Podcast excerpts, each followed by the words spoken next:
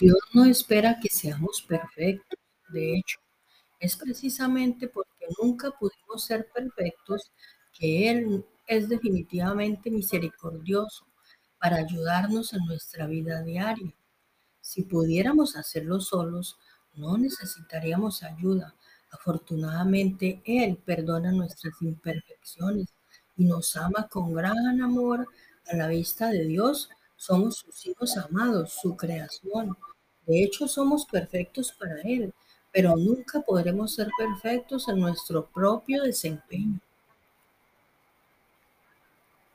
Debemos ser perfectos, así como nuestro Padre Celestial es perfecto, pero el estudio del idioma original revela que Él quiso decir que debemos crecer hasta alcanzar una madurez completa de propiedad, de piedad en mente y carácter.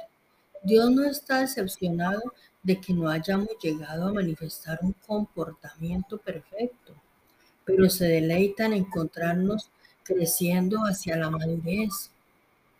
Por favor, repite conmigo.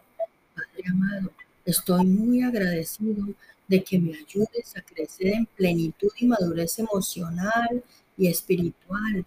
No soy perfecto, pero gracias a tu obra te agradezco que estoy bien y que voy en camino.